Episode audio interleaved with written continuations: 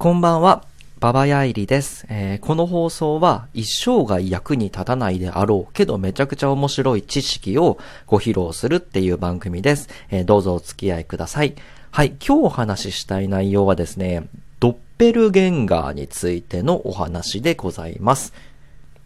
で、ドッペルゲンガーっていうものをちょっと医学的な観点からね、えーお話ししたいなっていうところで、うんと、やっていこうと思います。で、僕はね、えっ、と、日々、えー絵を描いております。で、その絵の中でね、うんと、描く対象として、まあ、伝説上の生き物とか伝承、またはミステリー的なね、えー現象とか物質とか、まあ、そういったものをね、下、下調べをすることが多いです。で、その下調べした内容から、うんと、まあ、面白いなと思った知識、情報っていうのね、えーこのラジオでご披露していくっていうふうに考えてます。で、今日はドッペルゲンガーについて、えーお話しします。はい。で、ドッペルゲンガーとは、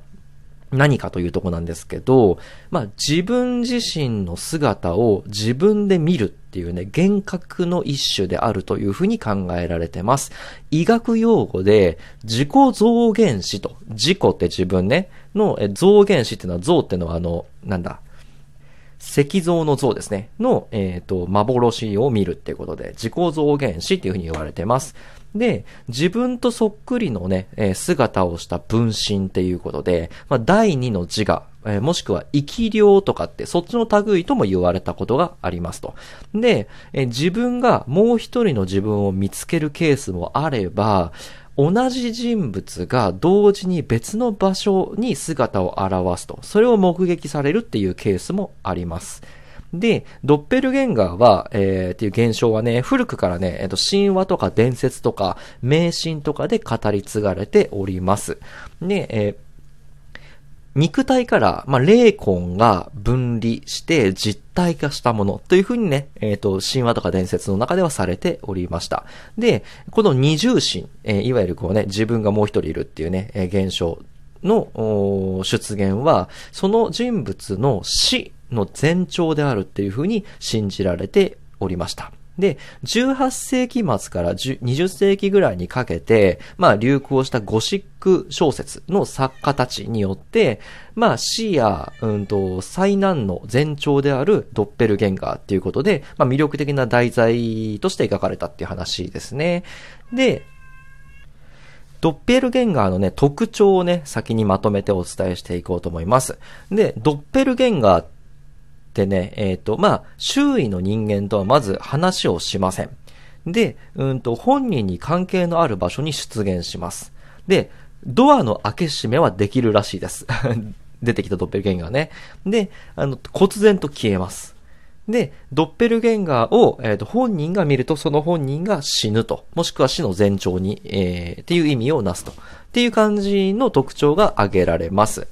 で、えっ、と、自分のドッペルゲンガーを見たっていう、そういう記録がね、実は多く残されていて、例えば、アメリカ合衆国、えー第16代大統領のリンカーンとか、まあ、ロシアのね、えっ、と、エカテリーナ2世、えーまたは日本の芥川龍之介、えーなど、えー多くの著名人が、え自分のドッペルゲンガーを見たっていうね、えそういう記録が残されてます。で、うんとね、19世紀のね、フランス人、うんとの教師で、えっと、エミリー・サジェかな？エミリー・サジェさんっていう人がいたらしいです。で、この人はね、うんと、ドッペルゲンガーの実例として実に有名らしいんですよね。なぜかっていうと、えっ、と、同時に、えーその人えエミリーさん以外の40人以上もの人々によって、エミリーさんのドッペルゲンガーが目撃されたと、されたという話なんですね。で、えっ、と、まあ、同様にね、えー本人が、えー本人の分身に遭遇した例、えー以外にね、まあ、あの、古代の哲学者、えーピタゴラス、名前は聞いたことあると思うんですけど、えーピタゴラスは、まあ、ある、えー時の同じ日、同じ時刻に、まあ、イタリア半島の2カ所の場所で、同時に、えっ、と、自分が存在していたっていうことが大勢の人に目撃されていたりします。っていう感じでね、うんと、自分が自分を見るだけではなくて、そのもう一人のドッペルゲンガーたる、えーっと、まあ、偶像というかが、他の人にも目撃されたっていうね、第三者的に目線でも、えーっと、そこに存在していたっていうことが、まあ、記録されているっていうね、事例があります。で、ちょっと医学的な話にね、これから後半、えー、なっていくっていう話なんですけど、医学、医学的にね、えー、医学において、ドッペルゲンガーみたいな自分の姿を見る現象っていうのを、えっ、ー、と、自己増減子と言います。最初に言いましたね。で、自己増減子っていうのは、純粋に視覚のみに現れる現象で、大抵はね、短時間で消えるそうです。で、えっ、ー、と、現れる自己像は、えー、自分の姿勢とか動きっていうのを真似する鏡のような形で見られることが多いと。で、えー、まあ、独自のアイデンティティとか意思っていうのは、そのドッペルゲンガーは持っていないと。えっ、と、ただ、稀な例として、えー、ホートスコピー。ホートスコピーっっていうね、えー、呼ばれる現象、っていうか症状があります。で、まあ自分の仕草を真似しないね、えー、ドッペルゲンガーみたいなもんですね。で、簡単に言うと、あの、自立した意志を持って動く偶像、ドッペルゲンガーであると。で、アイデンティティを持った自己像と、まあ、自分自身が、まあ、相互で交流して会話ができるとかね、そんな風なね、えっ、ー、と、症例も報告されていますと。ただ、えっ、ー、と、ホーストコピーは、うんと、どちらかというと有効的よりも敵対的な、うんと、性格を持って、えー、見えることが多いらしいですね。で、うんと、さらにさらにね、見解を深めていくと、えっと、スイスのチューリヒ大学の研究によると、うんとね、脳のね、側頭葉と、えー、頭頂葉の、えー、境界領域に、うん、脳腫瘍ができた患者っていうのが、この自己増減子、ドッペルゲンガーを見るケースが多いというふうに言われています。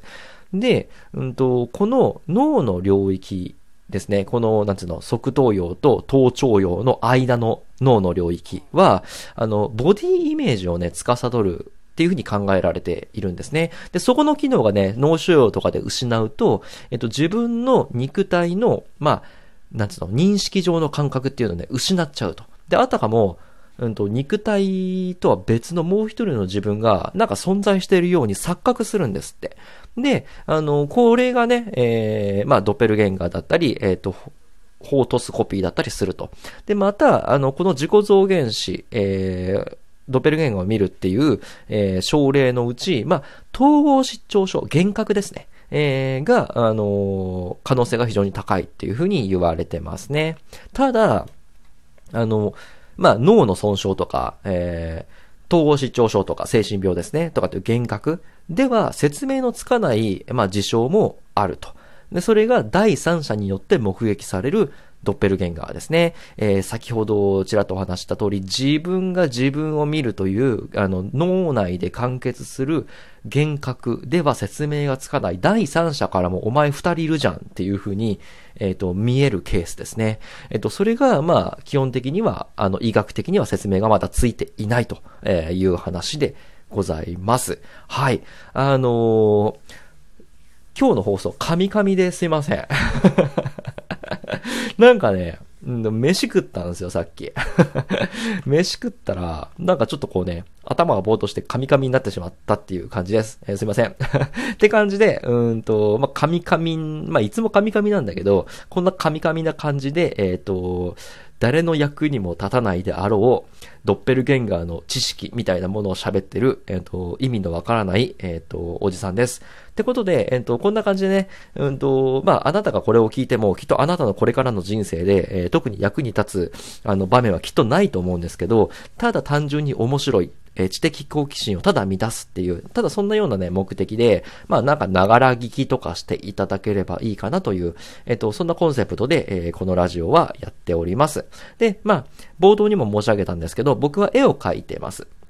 で、これからもね、えっと、絵を描く、いわゆるこう、下調べ、えー、として、えー、こういったね、いろんな知識、面白い知識というのをこのラジオでご披露させていただければなと思ってます。うんと僕の描いた絵は、うんとツイッターとかニコニコ漫画とかに、えー、アップしておりますので、えー、よろしければ見ていただければ幸いでございます。えっ、ー、と、この番組の概要欄に僕のツイッターへのリンクが貼ってありますので、えー、ぜひぜひ見ていただけると僕が泣いて喜びます。はい。えー、ってことでね、えー、と、毎日更新で一応、うんと、夕方の5時から6時ぐらいの間かな、に、えっ、ー、と、アップロードしておりますので、うんと、また、えー、明日、ね、えー、皆様にお会いできることを、えー、楽しみにしております。はい。ってことで今日はね、あのー、取り留めないドッペルゲンガーの話、まあ、医学的な観点から見たドッペルゲンガー、そして医学的な観点から説明のつかないドッペルゲンガーの現象をお伝えした次第でございます。はい。ではまた明日お会いしましょう。バイバイ。